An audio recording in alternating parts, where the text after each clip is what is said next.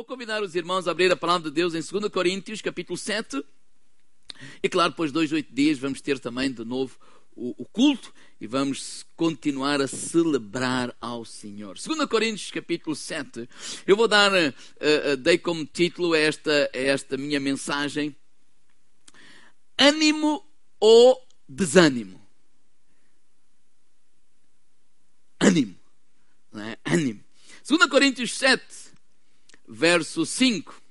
Porque mesmo quando chegámos à Macedónia, a nossa carne não teve repouso algum. Antes, em tudo fomos atribulados por fora, combates, temores por dentro. Por fora, combates, temores por dentro. Mas Deus, que consola os abatidos, nos consolou com a vinda de Tito. E não somente com a sua vinda, mas também pela consolação com que foi consolado de vós, constatando-nos as vossas saudades, o vosso choro, o vosso zelo por mim, de maneira que muito me regozijei. Pai, nesta manhã te damos graças por este tempo e te pedimos que tu possas nos continuar a conduzir e que a tua palavra encha os nossos corações e as nossas vidas e ajuda-nos a viver à altura dessa tua palavra, em nome de Jesus. O apóstolo Paulo, ele abre o seu coração e ele conta-nos como ele se estava a sentir na sua viagem à Macedónia. E resumidamente ele disse assim: Olha, como é que Paulo estava -se a sentir? Olha, com problemas por todo lado, adversidades por tudo que era lugar, tanto que eh, literalmente a expressão que ele usa é por fora combates, adversidades, aflições, circunstâncias negativas, eh, coisas para lidar e por dentro temores, por dentro. Se calhar medos, ansiedades, uh, dúvidas, olha, como é que isto vai, o que é que vai acontecer? E esta era a situação do apóstolo Paulo, que ele, que ele, que ele nos conta, que ele abre o seu coração. E a minha pergunta é esta: quantas vezes já te sentiste desta forma? Quantas vezes? Quantas vezes, de alguma maneira, tens esta expressão como o apóstolo Paulo, parece que é tudo ao mesmo tempo tudo parece que os problemas vêm todos. Vem o primo, vem a tia, vem o, é? problema, adversidade, tempestade, aflição. E nós nos sentimos meio desorientados por fora e desorientados por dentro.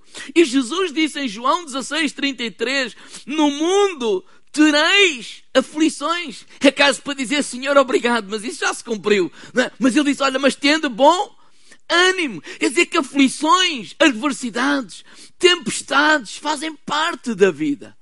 Mas o meu primeiro conselho é não deixe que essas aflições, não deixe que essas tempestades, não deixe que esses problemas, não deixe que essas circunstâncias negativas que estão a assolar a tua vida paralisem a tua vida. Podem baixar só aqui um bocadinho, se faz favor.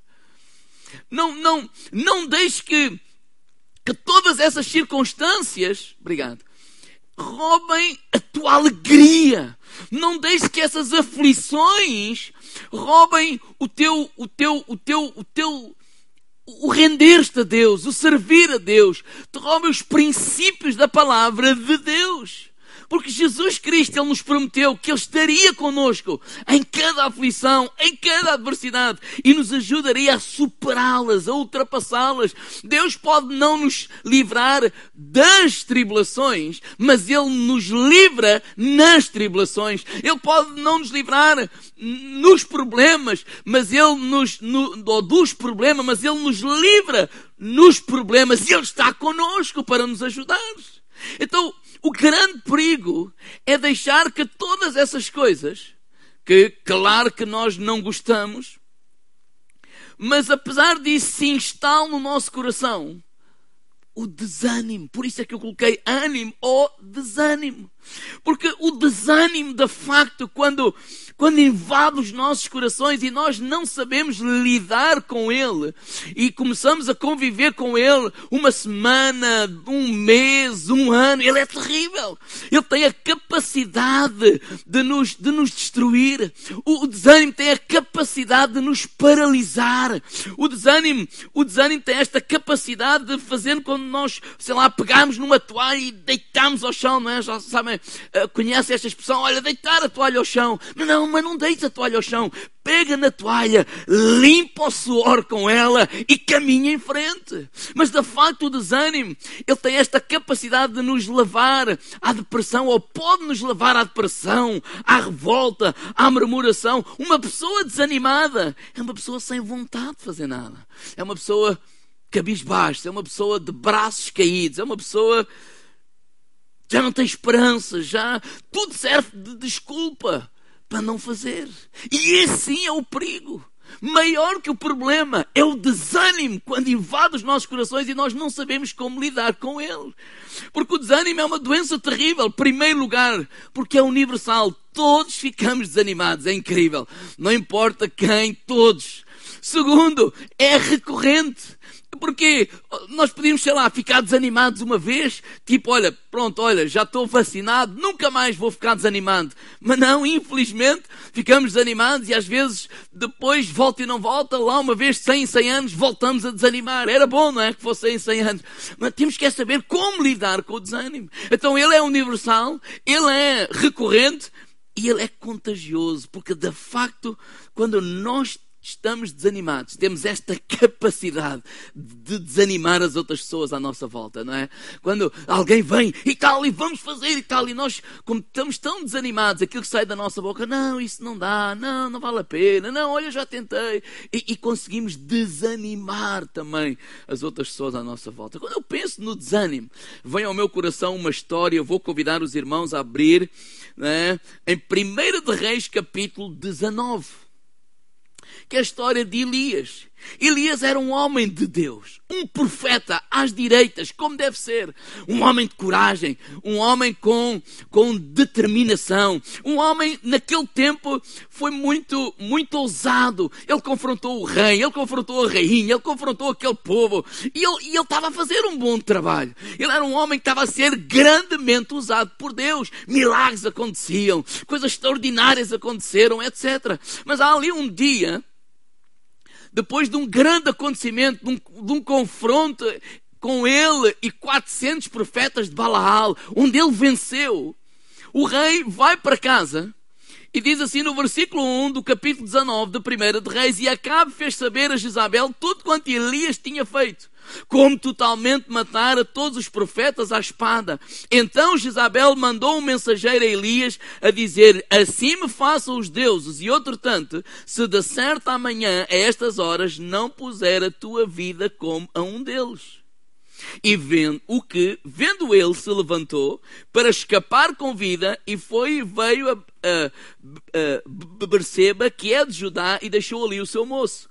E ele se foi ao deserto, caminhando de um dia, e veio e se assentou debaixo de um zimbre. Pediu em seu ânimo a morte e disse: Já basta, Senhor, toma agora a minha vida, pois não sou melhor que os meus pais. E deitou-se, dormiu debaixo de um zimbre, e eis que então um anjo tocou e disse: Levanta-te e come. Ou seja, depois de que, daquele grande acontecimento, tudo que Deus estava a fazer através da vida dele, ser um homem profético, etc. Ele era um profeta. A mulher do rei mandou um mensageiro a dizer assim: Olha, eu vou-te matar. Mas eu pergunto: quem quer matar não manda um mensageiro, manda um assassino. Ela sabia se o matasse.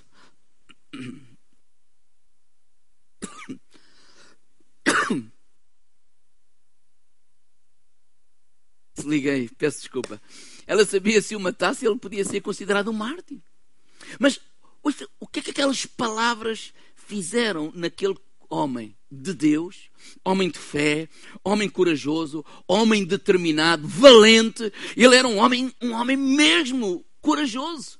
Mas deixou que aquelas palavras descessem ao seu coração, de tal maneira que a primeira coisa que ele fez foi fugir entrou para um deserto e lá ele se sentou e a oração que ele fez foi: Deus, Deus, basta, eu quero morrer. Olha, toda a gente tem que morrer, então olha, já está na hora, estou cansado de estar aqui, eu quero ir embora. E ele desejou a morte.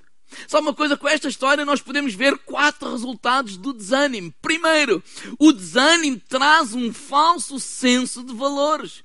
Porque eh, o que é que Elias fez? Elias disse, olha, todos temos que morrer, não é? Então se eu também tenho que morrer, então olha, que seja já. Bem, é mentira. Ah, pastor, mas todos não temos que morrer. Mais ou menos. Né? Em princípio, sim, mas olhando para a segunda de Reis 2.11, percebemos que o Elias, de facto, não morreu. Ele foi arrebatado. Quer dizer que esse não era o plano de Deus para ele. Quer dizer que ele, ele, ele, ele, ele estava a por assim, mas já que temos que morrer, então que seja já. Então o desânimo traz esta, este falso senso de valores. Porquê? Porque começamos a dizer, ah, não vale a pena. Ah, se calhar aquilo que eu estou a fazer, ninguém está a ligar nenhuma. Eu luto com isso às vezes. Eu mando meditações todos os dias, eu faço isto, eu faço aquilo, faço aquilo outro. Não é que a gente queira isto, ok, mas quando não tem feedback, a gente pensa, será que devo fazer? Será que não devo fazer? Estou a fazer bem? E o diabo diabo, ele é, um, ele é, ele, ele é, é, é um nosso adversário. E, e, como é que ele faz? Trazendo pensamentos de dúvida, de medo, de, de dizer, não, tu não prestas, tu isto, aquilo. E é isso que ele fez. E é isso que ele fez com este. Ah, não, não vale a pena. Então não vale a pena. Olha, está eh, tudo perdido. Não tem impacto nenhum. Afinal, aquilo que aconteceu ontem, a rainha está na mesa. Calhar ele estava com a expectativa que a, que a mulher se convertesse. Expectativa que não foi que Deus lhe deu, mas que ele tinha.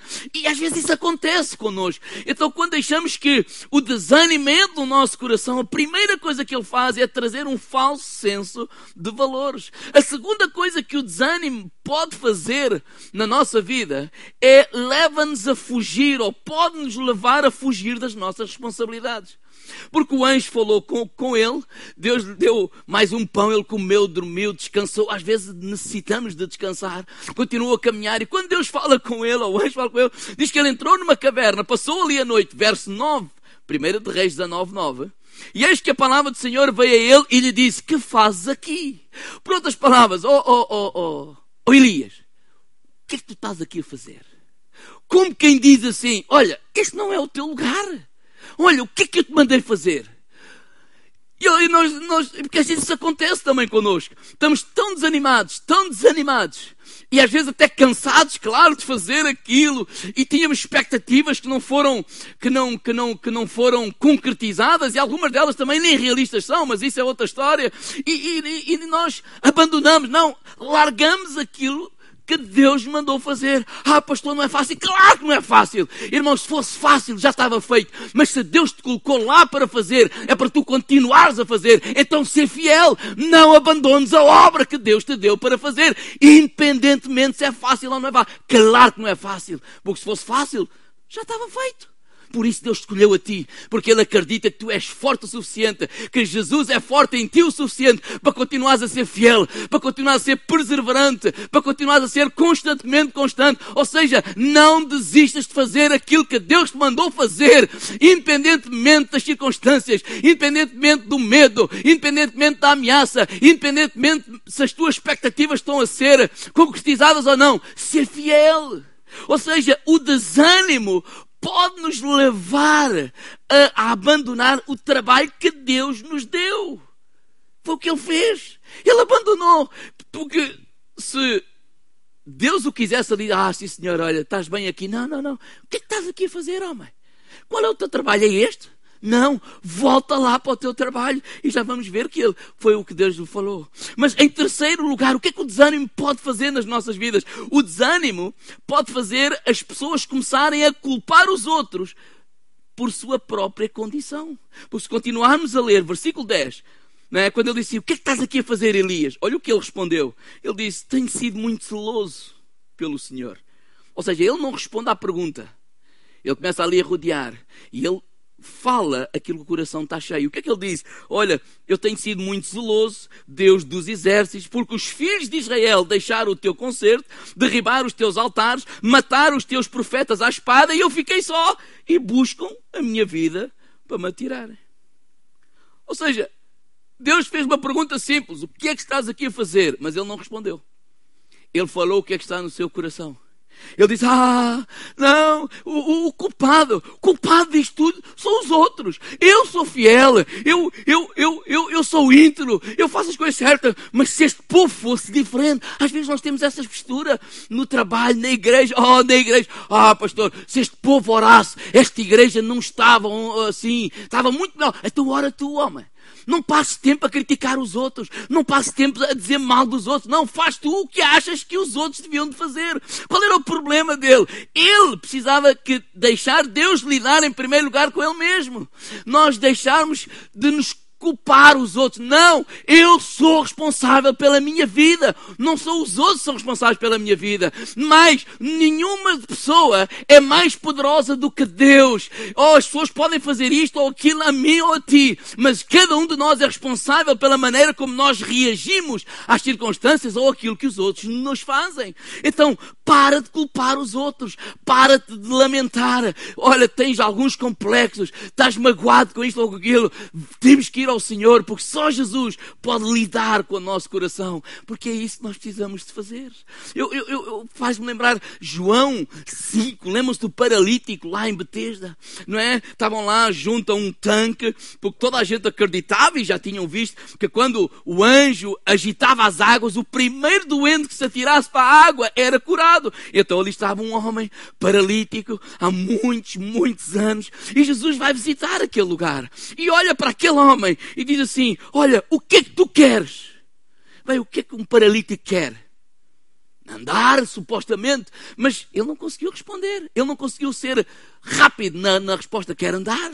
É? Ele, ele, ele, começou a dizer assim: Oh Senhor, eu estou aqui há não sei quantos anos, e quando o anjo vem e agita a água, a água vem outro e ninguém me ajuda a, a, a, lançar na água, então vem outro primeiro do que eu e é curado. E assim aqui estou eu. Ou seja, ele acha que ele olha para os outros não como colegas, mas ele olha para os outros como adversários de uma mesma bênção.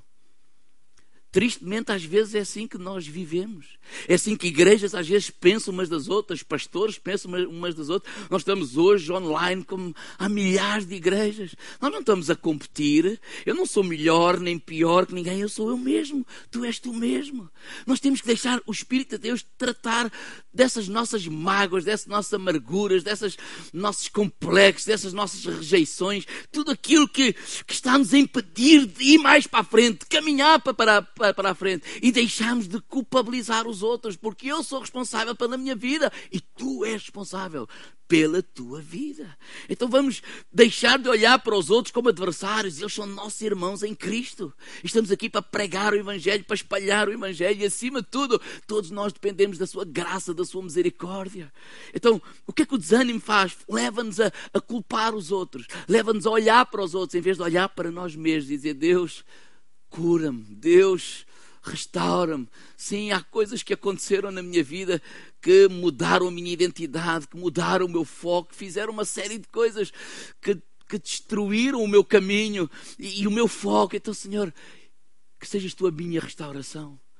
É isso que nós precisamos de fazer. O que é que o desânimo pode fazer, ou tem a capacidade de fazer, por último, quarto ponto? O desânimo pode fazer com que as pessoas percam completamente a perspectiva das coisas. Pode fazer com que nós fiquemos sempre com uma ideia completamente errada do que verdadeiramente é. Porque nem sempre aquilo que eu penso é o que é verdade. Nem sempre aquilo que tu pensas é o que é verdade. Por exemplo, ele no versículo 10, ele queixa-se, e, e, uma das coisas que ele queixa-se é que ele diz: Ah, eu, eu, eu fiquei só, só eu é que sou fiel. Bem, Deus lhe mostra se já vamos saltar, mas 1 de Reis 19, verso 18, saltamos lá para a frente. Deus é bem claro e diz: Olha, eu também fiz ficar em Israel sete mil, todos os joelhos que não se dobraram a Baal, toda a boca que não o beijou. Ou seja, sabe o que é que Deus estava a dizer a ele? Não, não é só tu que és fiel. Não, há muitos outros. Olha, no mínimo são sete mil que, que estão lá, que também são fiéis.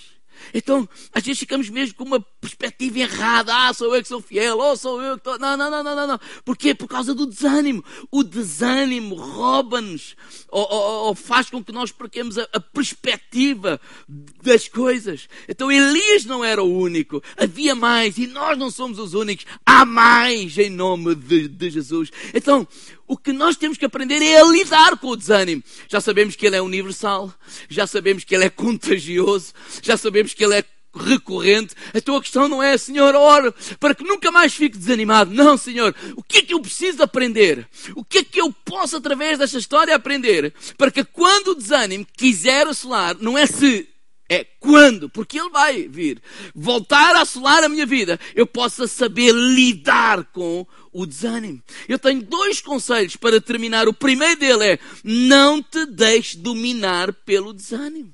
Não te deixes dominar pelo desânimo. Não deixes o desânimo dominar a tua vida. Não, não, não te entregues ao desânimo. Irmãos, de, de, deixa-me te dizer isto. Não te des ao luxo de viver muito tempo desanimado. Porque uma pessoa desanimada, a vida vai continuar, a vida vai continuar, as coisas vão andar e tu vais perder a carruagem, vais ficar para trás. Não! Nós temos de nos levantar. E quando vejo aqui neste homem, 1 de Reis 19, ele tem um encontro encontro com Deus. Lá numa caverna, a partir do versículo 11, quando ele, uh, uh, uh, lemos o versículo 10, no versículo 11, Deus diz, sai para fora, põe-te neste monte, perante a face do, do Senhor. Depois passava um, um, grande terremoto, mas o Senhor não estava no, no, no, no terremoto. E uma, até que no, no versículo 13 fala que uma voz mansa e suave veio ao coração de Elias e começou a falar com Elias. Sabe uma coisa? O que nós precisamos em primeiro lugar é correr para os pés de Jesus. Hebreus 4, 15 e 16 diz assim: Porque não temos um sumo sacerdote que não possa compadecer-se das nossas fraquezas, porém, um como nós, em tudo foi tentado, mas sem pecado. Ele está a dizer: olha, há um Jesus que morreu na cruz de Calvário, que veio a esta terra em primeiro lugar, que Deus nos deu, Jesus. Ele veio a este lugar, viveu como cada um de nós e Ele sabe o que nós estamos a viver. Ele sabe o que nós estamos a sentir. Ele, ele conhece os nossos corações, Ele conhece a tua vida. Às vezes nós temos esta, esta, ah, Deus, oh pastor, ninguém percebe o que eu estou a viver, ninguém sabe o que eu estou a viver. Não, não, não, não. Deus sabe. Jesus sabe o que tu estás a viver, o que eu estou a viver, e, e aqui o, autor da carta aos Hebreus diz: temos um sumo sacerdote que ele se compadece das nossas fraquezas, porque ele foi um como nós, mas que foi tentado como nós, mas sem pecado. E então a, a, a convocação está no versículo 16: cheguemos-nos pois, com confiança ao trono da graça, para que possamos alcançar misericórdia e achar graça, a fim de sermos ajudados em tempo oportuno. Cheguemos a Jesus. Cheguemos a Jesus. Cheguemos a Jesus. Esta é a convocação. Esta é a hora nós chegamos. A... Quando o desânimo quer assolar a tua vida. Quando o medo quer assolar a tua vida. Quando aquela vontade, ai, eu não me apetece, olha, não me apetece cantar. Ai, não me apetece ir, ai, não me apetece ligar o computador para, olha, hoje, hoje, hoje vou só ver a tela. Não! Cheguemos ao Senhor. Ele nos entende muito bem. Jesus foi 100% homem e 100% Deus. Ele foi homem o suficiente para nascer de uma mulher, mas Deus o suficiente para, para ser o unigênito do Pai. Jesus, ele foi homem o suficiente para dormir cansado no barco, mas Deus o suficiente para se levantar do barco e acalmar o vento, e acalmar o mar, e a tempestade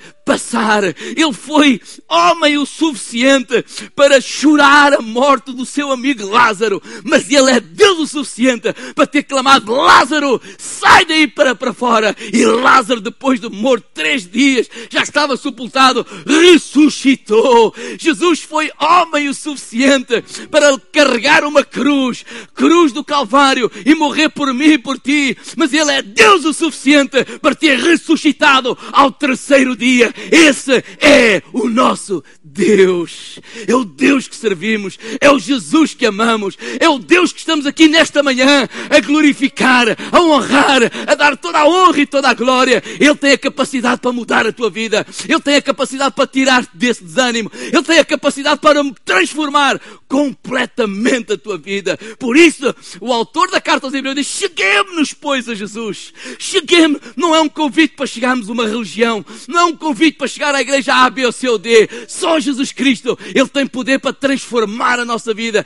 E Deus transformou a vida deste homem, porque ele entra ali desanimado. Um homem que entra pelo deserto, desejar morrer, não quer mais trabalhar, deitou a toalha ao, ao, chão. Não, não, não, não, não dá mais. Olha, não vale a pena, é difícil, estou cansado. Uns dizem, ah, eu já sou velho. Outros dizem, eu sou novo. Outros dizem, eu não tenho condições. Quer dizer, mil e uma desculpa. Mas depois do Espírito de Deus ter falado com ele, versículo 15, diz assim, 1 de Reis capítulo 19, verso 15, o Senhor lhe disse: Vai, volta pelo teu caminho para o deserto de Damasco e vem e unge a Israel, rei sobre a Síria. Também a Jeú, filho de Nessi, ungirás rei de Israel.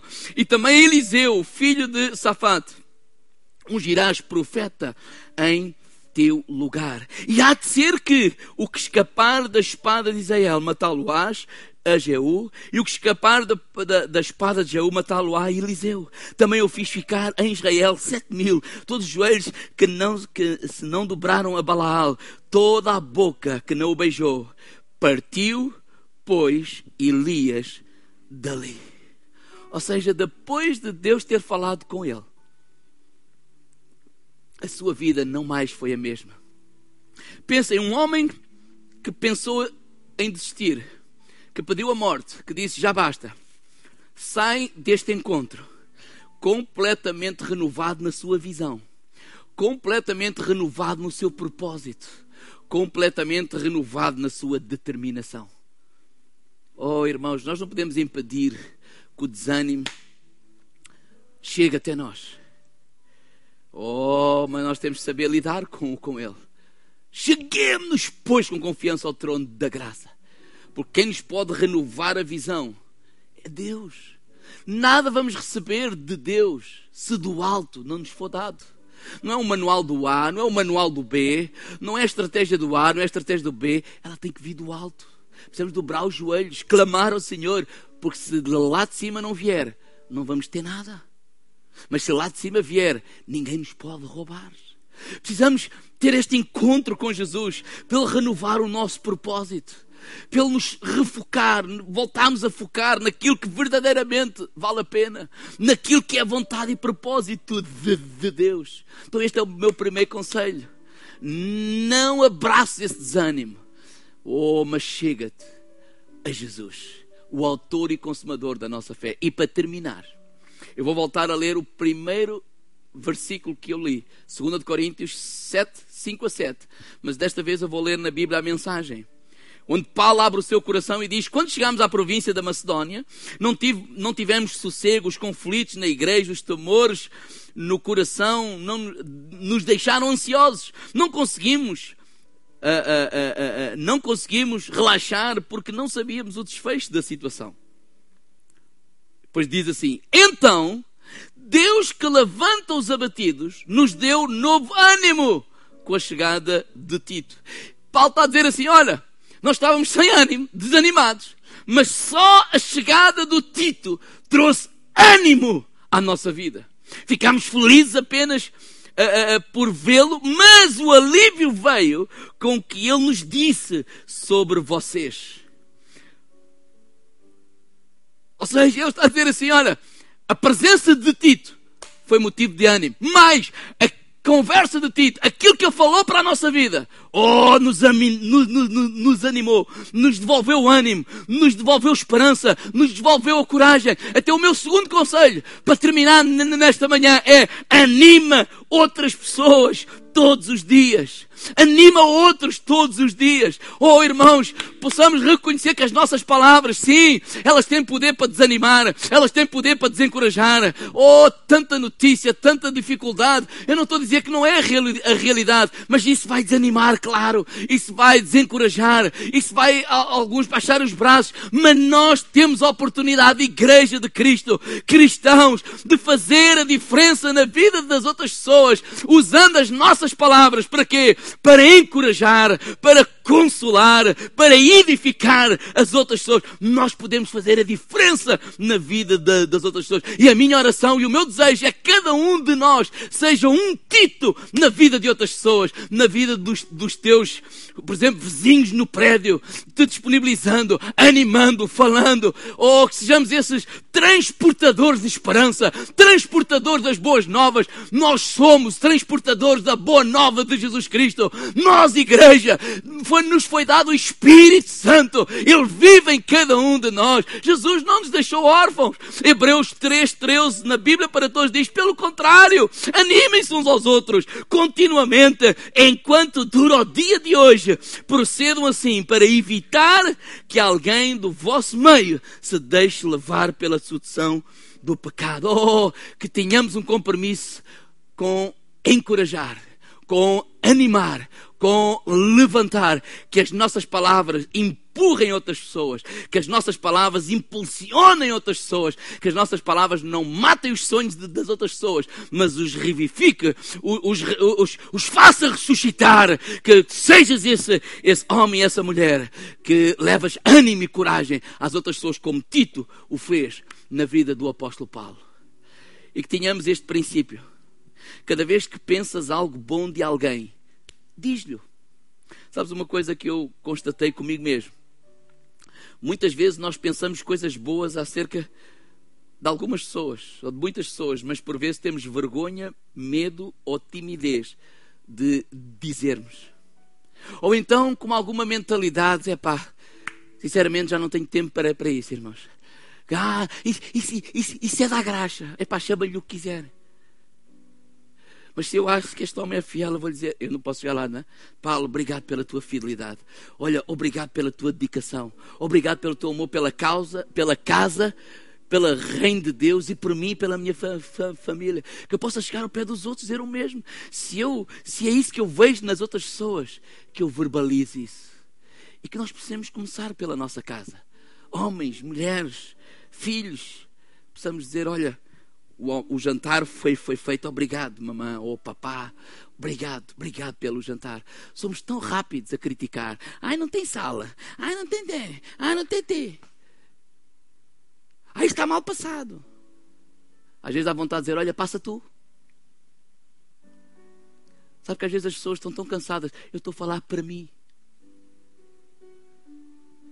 Que a minha esposa gosta de servir, assim como eu gosto de servir, e está cansada com filhos, com isto, com aquilo, com aquilo outro. E às vezes fez o que fez, é com amor, mas está cansado. E a primeira coisa que eu tenho para dizer é que está mal. Não façamos isto. Encorajemos-nos. Sabe que neste tempo eu tenho encorajado as igrejas, sou responsável. Mas eu dou graças a Deus pelas pessoas que me telefonam. Eu dou graças a Deus pelas pessoas que mandam mensagens. Eu dou graças a Deus pelas pessoas que me levam até alimentos e, e, e, e coisas a casa. Aqui a questão é: sejamos bênção uns para os outros. E comecemos pela nossa casa. Porque essas palavras, claro que vão animar. A pessoa fez aquilo, estava cansada, não lhe apetecia, mas fez. E aquela tua palavra de obrigado possa, és, és, uma mulher fantástica, és um homem fantástico, és um filho fantástico, és um pai fantástico, és uma mãe fantástica. Apesar de todas as coisas que, que, que tu tens, ainda, ainda, ainda fazes com tanto amor e com tanto carinho isso para, para, para mim. E isso vai levantar, e isso vai encorajar, e isso vai ajudar a termos ânimo e coragem. Que nenhuma palavra imprópria saia da vossa boca. Pelo contrário, que as vossas palavras sejam úteis, edificantes, para fazerem bem àqueles que vos ouvem. Vamos fechar os nossos olhos agora mesmo. E vamos orar. Eu não sei qual é a parte que tu estás a identificar com esta mensagem. Aquilo que o Espírito de Deus está a falar ao teu coração.